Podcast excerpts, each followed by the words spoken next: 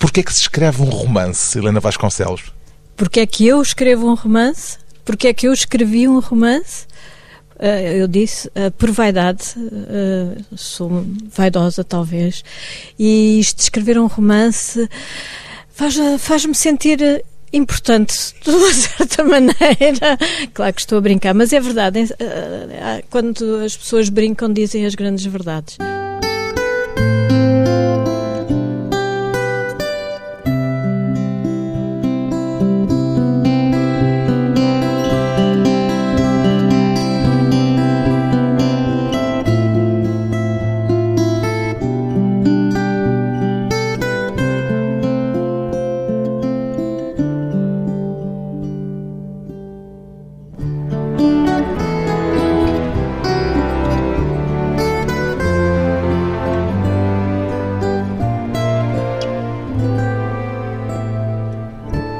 Helena Vasconcelos, 66 anos, escritora e crítica literária. Qual é o seu romance preferido da escritora inglesa Jane Austen?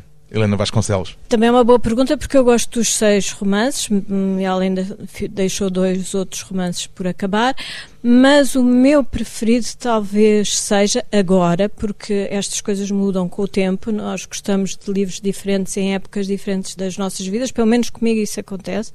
Mas hoje em dia o meu preferido é o Persuasão, o último que ela escreveu. E o mais autobiográfico, em certo sentido?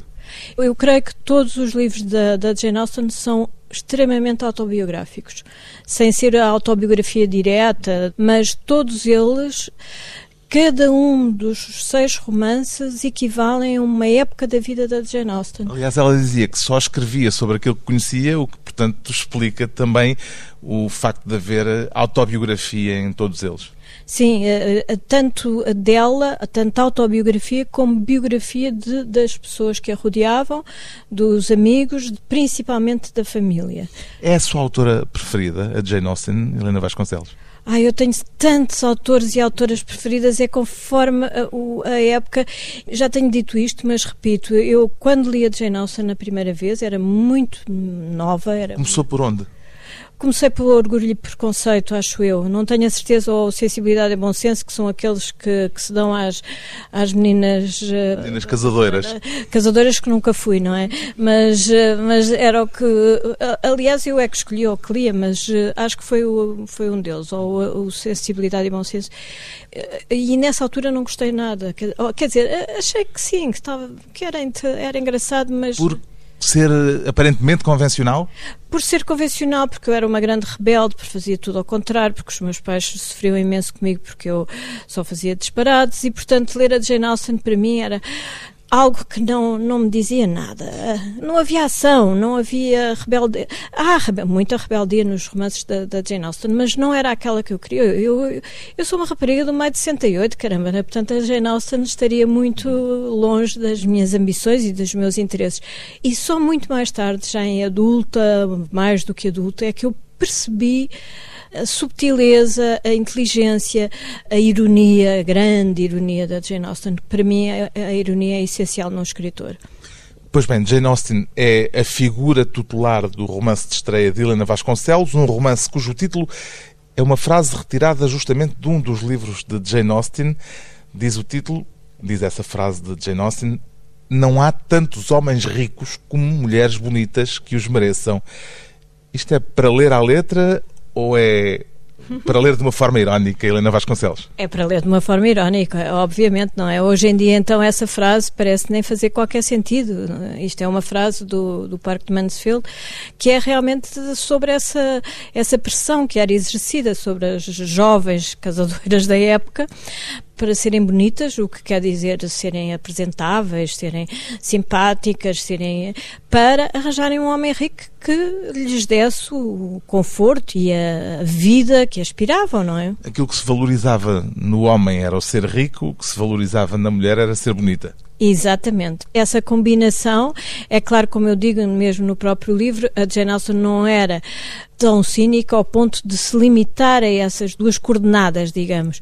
Mas, no fundo, eh, toda a ação nos seus livros era no sentido de que isso acontecesse mas que houvesse também uh, sentimentos e amor e, entre os, os, casais, não é? Isto parece-nos, de facto, qualquer coisa de extremamente longínquo em termos de costumes. O que é que mantém atual, no século XXI, uma autora que escreveu sobre convenções sociais no início do século XIX?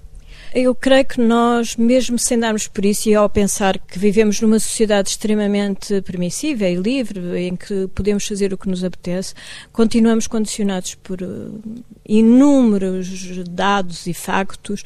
E, curiosamente, eu creio que, por vivemos numa idade de alta tecnologia e de grande informação, essa informação tão abundante também condiciona uh, as nossas ações e as nossa, a nossa maneira de estar. Podem ler-se estes romances como uma espécie de arqueologia das convenções sociais que ainda está presente de forma uh, subterrânea, mas mesmo assim presente nos costumes com que hoje estamos a lidar? É, essa ideia da arqueologia das convenções é muito interessante, porque se nós repararmos, o século XVIII foi um século muito mais libertino, em que havia muito mais liberdade de costumes, até libertinagem, não é? O Jane Austen nasce no final, do século XIX, do século XVIII, aliás, e uh, começa a escrever ainda no século XVIII. Exatamente, ela escreve desde, desde criança, não é? Ela nasce em 1775, mas o século XVIII é realmente um, um século de, de de grande libertinagem. Basta pensarmos no Marquês de Sade, do, do Laclos, as ligações perigosas. E é no, no, século XIX que as convenções vitorianas depois, porque a Jane Austen não é vitoriana, ela morre antes da, da, da Rainha Vitória subir ao trono e da Revolução Industrial e de todas aquelas alterações eh, sociais e políticas e de costumes, mas há um, quase um retroceder nas regras e nos costumes no século XIX, onde existe muito menos liberdade, até porque se constrói a família burguesa, a família nuclear, que ainda hoje em dia nós sentimos os efeitos de toda essa programação, digamos, social. Para si, uh, Jane Austen é apropriável por um discurso feminista?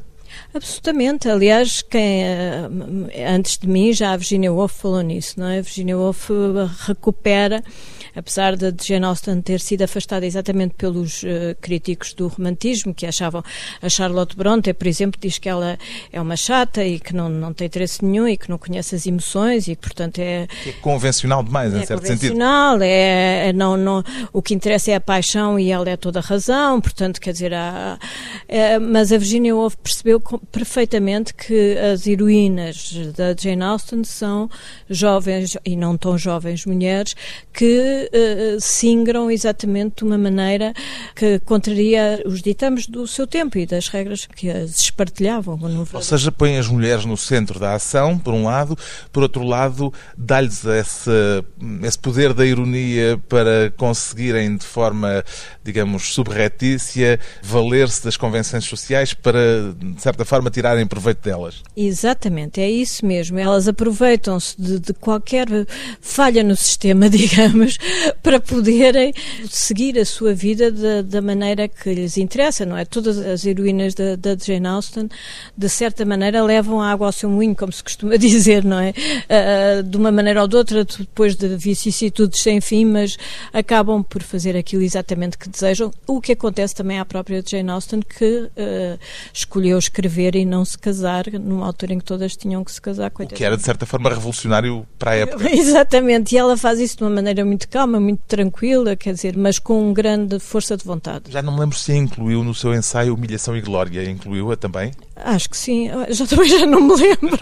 Esse seu ensaio, publicado em 2012, tem como subtítulo O acidentado percurso de algumas mulheres singulares, portanto, Jane Austen cabe nele por inteiro, e este subtítulo explica bem o propósito que ele levou a debruçar-se sobre esses casos que escolheu. Sim, sim, é verdade, porque há tantas histórias que ficam por contar, mas uh, há uma coisa que eu gostaria de dizer é que este romance poderá ser visto a partir desse ponto de vista das mulheres e da, do percurso das mulheres, mas uh, eu gostava que fosse lido. De, de... Acha que seria redutor lê-lo a essa luz?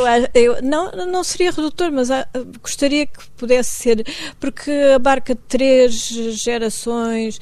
eu faço uma uma espécie de paródia à saga familiar, é? é? uma paródia, evidentemente, mas a, as, os diferentes tempos e os diferentes interesses. Três mulheres muito diferentes, mãe, avó e, e filha. Exato, amiga, mas também os homens são importantes porque uh, sem eles uh, também não, elas não, não teriam qualquer propósito, digamos. Mas voltando a este tópico que já explorou no ensaio e que de certa forma também se pode ler neste seu romance, nesse seu livro, Humilhação e Glória, eh, parte de algumas perguntas importantes. Eh, Porquê é que as mulheres demoraram tanto a tomar as rédeas das suas existências? Pergunta logo no início. O que é que as impediu de mostrarem em pleno todos os seus dons e capacidades? Porque se deixaram humilhar e dominar. Uhum. Já encontrou respostas para estas perguntas, Helena Vasconcelos? Não, não encontrei. Gostava imenso de ter encontrado, mas não, não consigo. E aliás é impossível porque os tempos vão comendo o tempo, vão devorando o tempo, não é?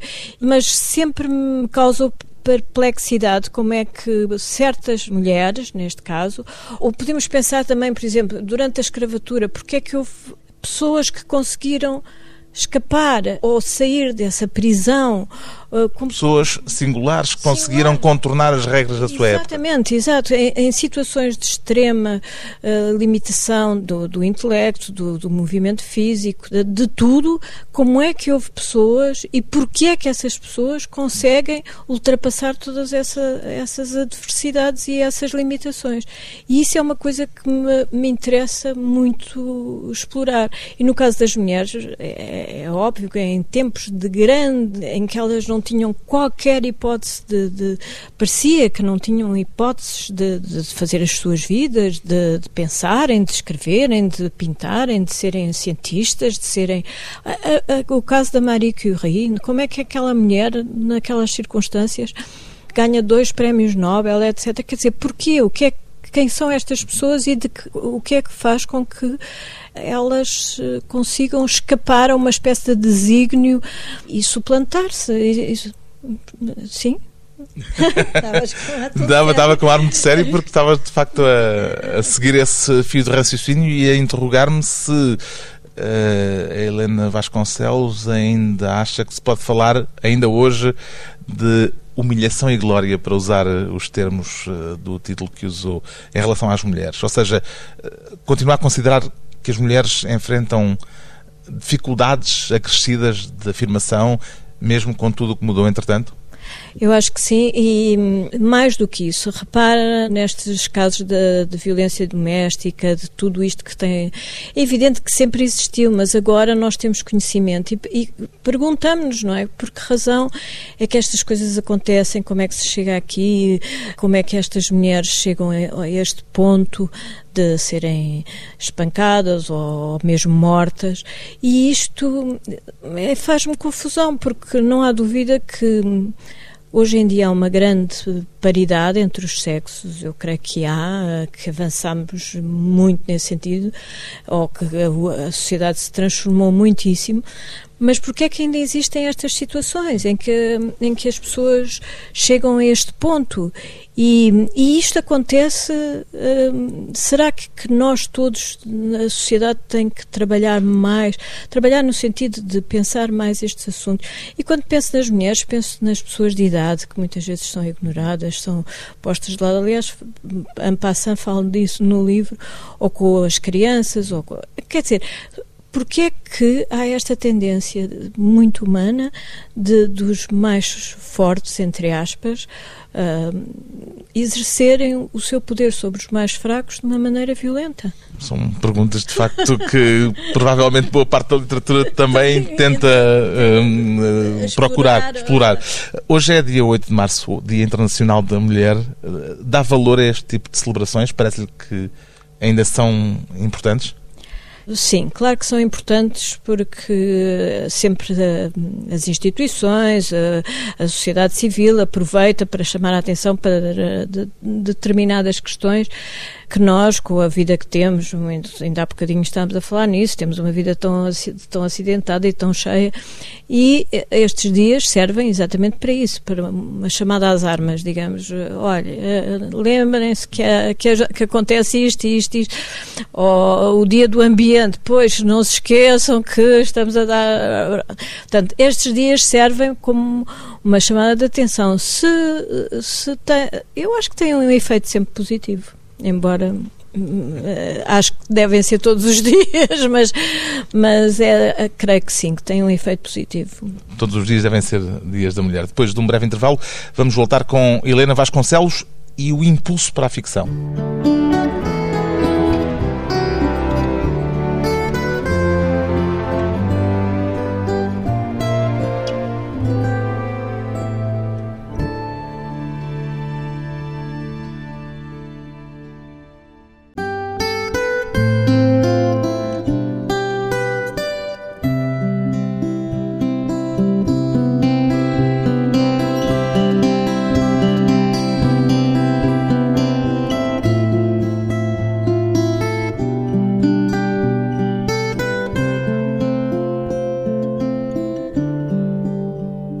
Regresso à conversa com a escritora e crítica literária Helena Vasconcelos. A crítica Helena Vasconcelos já leu o romance de estreia da escritora Helena Vasconcelos? que boa pergunta.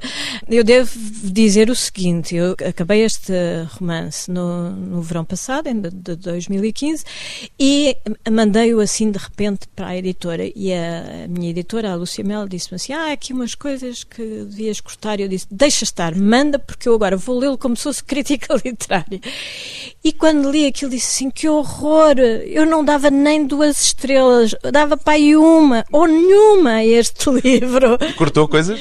E fartei-me de cortar, e mesmo assim, claro que não estou satisfeita. É evidente que eu, eu tenho a noção das falhas do livro. Escreve, aliás, na nota final: sou capaz de detectar no que escrevo todos os defeitos que muitas vezes aponto nos infinitamente melhores produtos literários que me passam pelos olhos. Exatamente. Foi a Lúcia que me disse: não acabou, entrega ao livro, deixa-te de coisas, porque. E, e, eu também não tenho a intenção de escrever uma obra-prima, é evidente, porque nunca serei capaz, portanto, tenho que humildemente dizer: sim, claro que não é um livro perfeito, foi o melhor que eu consegui, pronto. Mas não há nesse grau de exigência o perigo que ele lhe seca a capacidade de se expor em termos literários? Ah, eu, isso não me preocupa nada, Carlos. Olha, eu posso me expor à vontade porque hum, eu aguento todas as críticas. É evidente que há de haver muita gente que acha o livro fraco, sem interesse, e eu, ainda bem, quer dizer, não, isso não me preocupa minimamente. Com toda Escreveu o livro, digamos, a pensar em que tipo de leitor? Uh, não pensei uh, nos leitores. Para dizer francamente, pensei em mulheres jovens que eu gostaria que lessem o livro. Mulheres da idade da protagonista da do livro? Protagonista ou mais novas até, porque agora as raparigas, as mulheres são são muito, muito adultas, muito rapidamente, e, e realmente uh, pensei muito nessa. Como conheço mulheres muito jovens e com quem me dou muito. As suas netas? As minhas netas, que eu passo a vida a falar, eu já tenho vergonha, mas as minhas netas estão comigo muito tempo e eu tenho-as visto crescer e acho tão extraordinário como as mulheres hoje em dia, as jovens mulheres, elas são muito jovens, 14 e 16 anos, têm uma capacidade para fazer coisas, para se interessarem, que realmente é para elas, o, o livro é para elas e para, para quem rapazes e raparigas, claro, é evidente, não, não mas, mas uh, interessa-me essa, essa faixa, jovem. jovem. Essa faixa mais jovem. Helena Vasconcelos tinha publicado um primeiro livro de ficção, um, um, livro de contos, há quase 30 anos, em 1998, e nessa altura ganhou com ele o Prémio Revelação do Centro Nacional de Cultura. Porquê que essa veia ficcionista ficou interrompida durante tanto tempo, Helena Vasconcelos? Não, não sei, porque eu realmente eu sou mais leitora do que escritora. Igual... Não escreveu sequer para a gaveta neste tempo que passou? Não, escrevo muita coisa, fica lá no computador, agora já não é para a gaveta, é para, para a cloud ou para um desses sítios, mas eh, eu achei muito fracos os contos. E pensei, não, eu gosto mais é mesmo do ensaio. Poesia nem sequer sonho, quer dizer, nem sequer penso nisso, porque acho que é mais difícil dos géneros literários. Não, não, não é, eu não tenho nenhuma, nenhuma ansiedade, a, a grande ansiedade não é da influência literária, como fala, dizia o Harold Bloom. Não, não tenho, e não tenho também ansiedade em relação a, a escrever ou publicar. Francamente, é verdade. No seu romance há uma personagem que é um escritor de maus romances, mas com muito sucesso, que diz a certa altura: Tenho em mente que se alguém deseja chamar à Alissa o maior número de pessoas que com ele partilha as delícias de uma boa narrativa, fará melhor em ser tão transparente e claro quanto possível. O que queria perceber é se a autora, Helena Vasconcelos, partilha este ponto de vista da sua personagem. Ai, absolutamente. Aliás, como a Jane Austen também. Essa personagem é, é engraçado que eu, estava a falar nisso hoje ainda e lembrei-me que enquanto estava a escrever o livro eu estava a ler outros livros. E este, essa personagem, o Samuel, surgiu-me na, na, quando eu estava a ler, o, a reler o Tom Jones, do Harry Fielding. E, portanto, queria dar-lhe um, um, ar um bocado pícaro, de malandro, que, te, que realmente ganha... Um académico negro? Um académico negro que, que, que, que participou no, nas lutas pelos direitos civis, mas que, por outro lado, escreve aqueles livros que são uma porcaria de, de aeroporto. Escreve, aliás, sob pseudónimo para que não saiba que é ele que os escreve. Exato. E acho que arranjei um pseudónimo engraçado, já não me lembro qual, mas todos os nomes têm um, um significado e que é bastante malandro na, na, na sua vida amorosa, etc. Claro que não tem nada a ver com o Tom Jones, nem, nem, e é evidente, mas, mas as personagens realmente vêm mais pelas minhas leituras do que por pessoas que conheço ou que. É, é, mais esse lado. O que tive vontade de perceber é se põe com frequência neste romance personagens a exprimirem pontos de vista seus. Pois deve ser, dando, por muitas voltas que se dê, e mesmo alguns têm pontos de vista completamente diferentes dos meus, portanto antagónicos, mas no fundo vem da, daqui de dentro, não é? Da minha cabeça. Um dos aspectos curiosos da história, apesar dela ter como inspiração, já o referimos, eh, uma escritora do princípio do século XIX, pré-vitoriana, eh, Jane Austen, é o facto de haver uma outra vertente muito atenta a realidades dos nossos dias, eh, como por exemplo as redes sociais, que são muito presentes no romance. Eu, eu, creio que a, que a Jane Austen tinha a sua própria rede social, não é? é ela é, adorava mexericos e... A certa altura, aliás, a protagonista, Ana Teresa, interroga-se, acho que é ela, interroga-se eh, o que faria hoje a Jane Austen com acesso a redes sociais como o Facebook que tinha escrito com certeza muito mais, muito mais romances à maneira dela, mas, mas no fundo é ótimo ver redes sociais hoje em dia, o que nós sabemos uns dos outros, não por, por mexeriquice, mas a forma como, como as pessoas se revelam até, não é? Falando do Facebook, eu fiquei a conhecer muito melhor certas pessoas, até por vezes de uma forma negativa, por causa, porque elas escrevem no Facebook. Elas escrevem no Facebook porque se revelam de uma maneira, as pessoas revelam-se de uma forma com uma candura enorme, não é? Acredita que as redes sociais estão a alterar eh, os nossos padrões de comunicação? Eu acho que sim, em absoluto. Em absoluto e, e é um campo a explorar na, no, no, para a escrita e para a ficção, eh, porque hum, há dois tipos de escritores, não é? Há aqueles escritores fabulosos e escritoras que têm um mundo interior uh, extraordinário e que vivem desse mundo interior. Eu, como sou, gosto de olhar o mundo de, de dentro para fora, creio que as redes sociais nos facilitam uh, e nos uh, providenciam um enorme manancial de detalhes sobre a vida das pessoas. Portanto, o romance é isso, é sobre a vida das pessoas, é sobre o que elas pensam, como é que agem, como é interagem, como, como veem o mundo e, e, e pode a partir daí e, e, e inclusivamente eh, encontrarem-se antigos amores, não é? Que é o que acontece no romance, mas não vamos revelar muito mais. As redes sociais, fontes de informação e de observação do mundo. Depois de mais uma curta pausa, regressamos à conversa com a escritora e crítica literária Helena Vasconcelos, os bons e os maus leitores.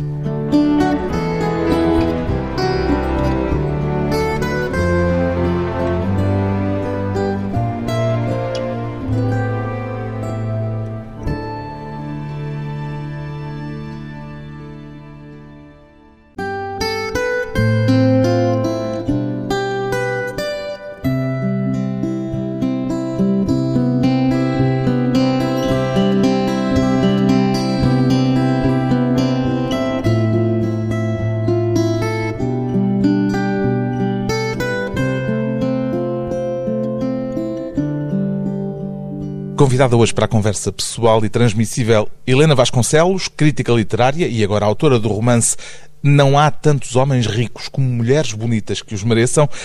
O que é que faz de um leitor um bom leitor, no seu entender, Helena Vasconcelos?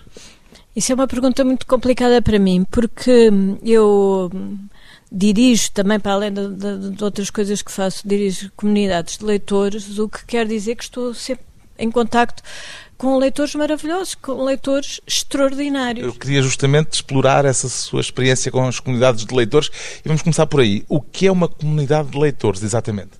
Bem, cada, cada pessoa dirige as comunidades de leitura à sua maneira. Há a sua é na Culturgest, pelo menos uma, tem outra depois? Em Cascais, na, na Biblioteca de Cascais. Mas esta mais antiga é de Cultur, da Culturgest? Sim, já, já faço há, pá, há 14 ou 15 anos e ainda tenho alguns dos, dos leitores originais de quem me, me tornei amiga e somos um grupo muito coeso e muito, muito próximo.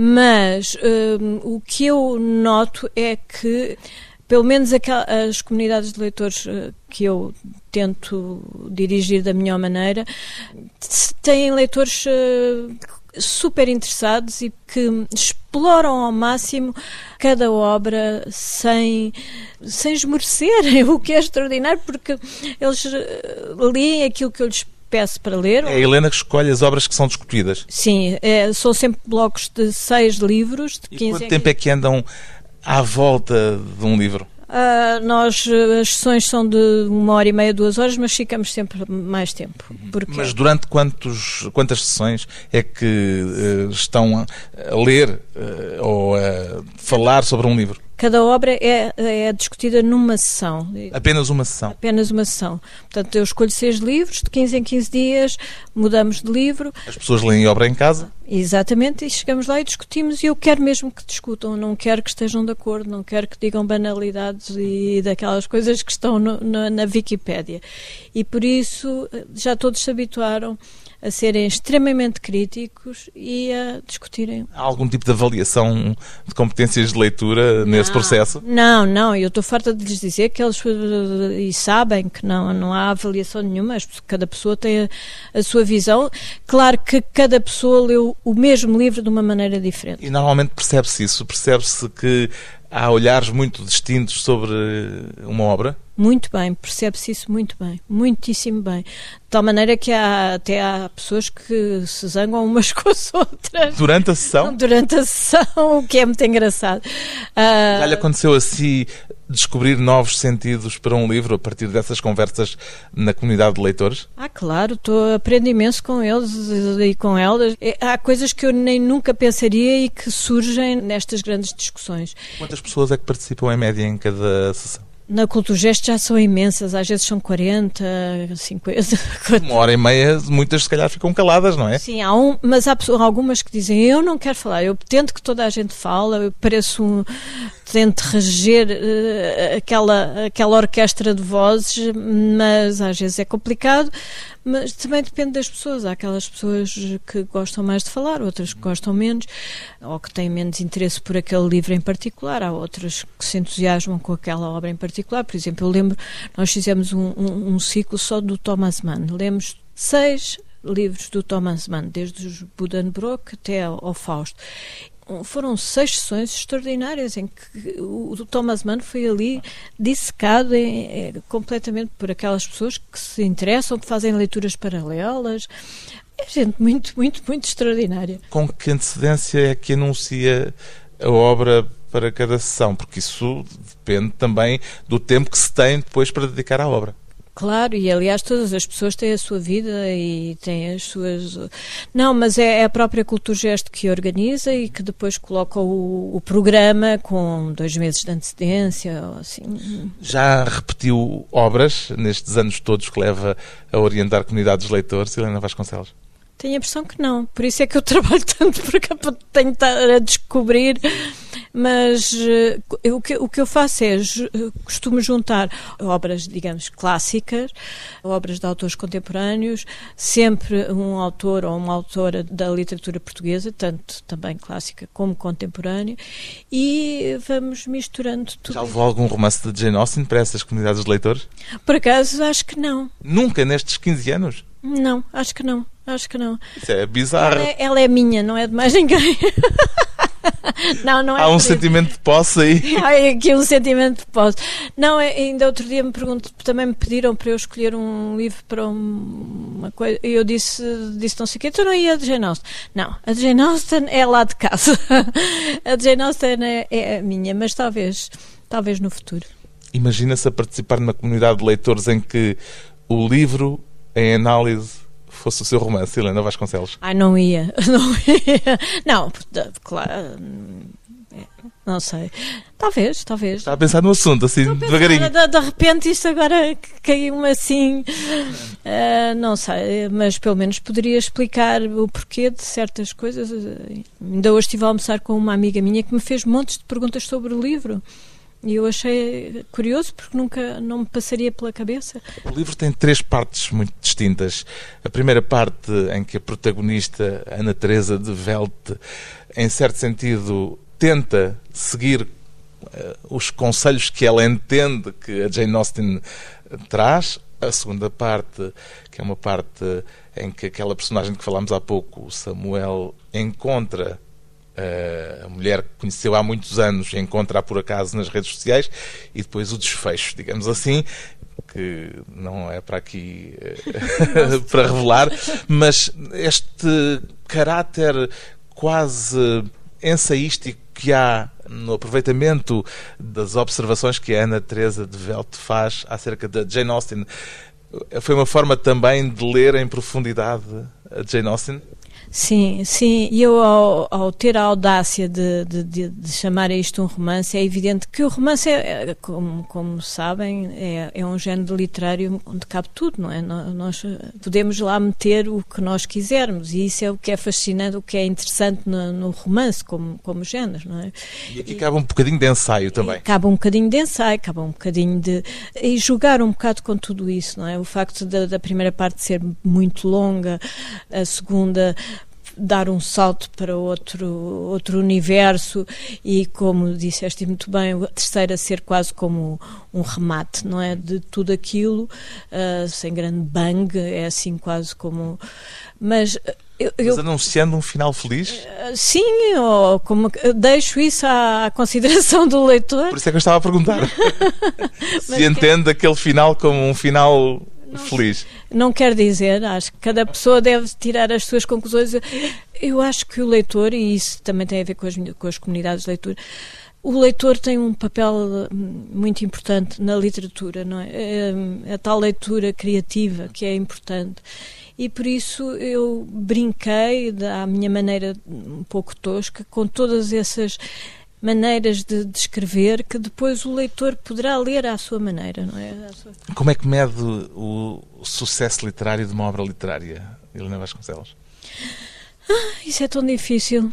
É um assunto importante, mas eu francamente não tenho grandes ideias sobre isso. Aquilo que lhe quero perguntar em concreto é sobre o seu livro. É o que é que a fará considerar mais ou menos bem sucedido este seu romance em termos de recepção pública?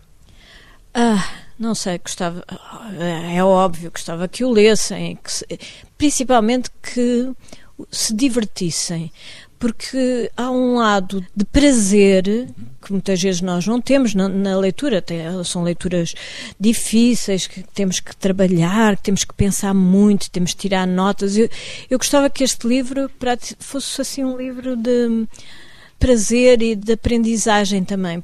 Se, se eu conseguir passar algo no sentido de, de, interessar as pessoas pela leitura, por exemplo, da Jane Austen ou de outros, outros autores, eu já ficaria muito satisfeita. O Prazer da Leitura, um livro que põe em diálogo o passado e o presente, de Jane Austen ao mundo contemporâneo das redes sociais. O romance de estreia de Helena Vasconcelos chama-se Não há tantos homens ricos como mulheres bonitas que os mereçam, edição Quetzal.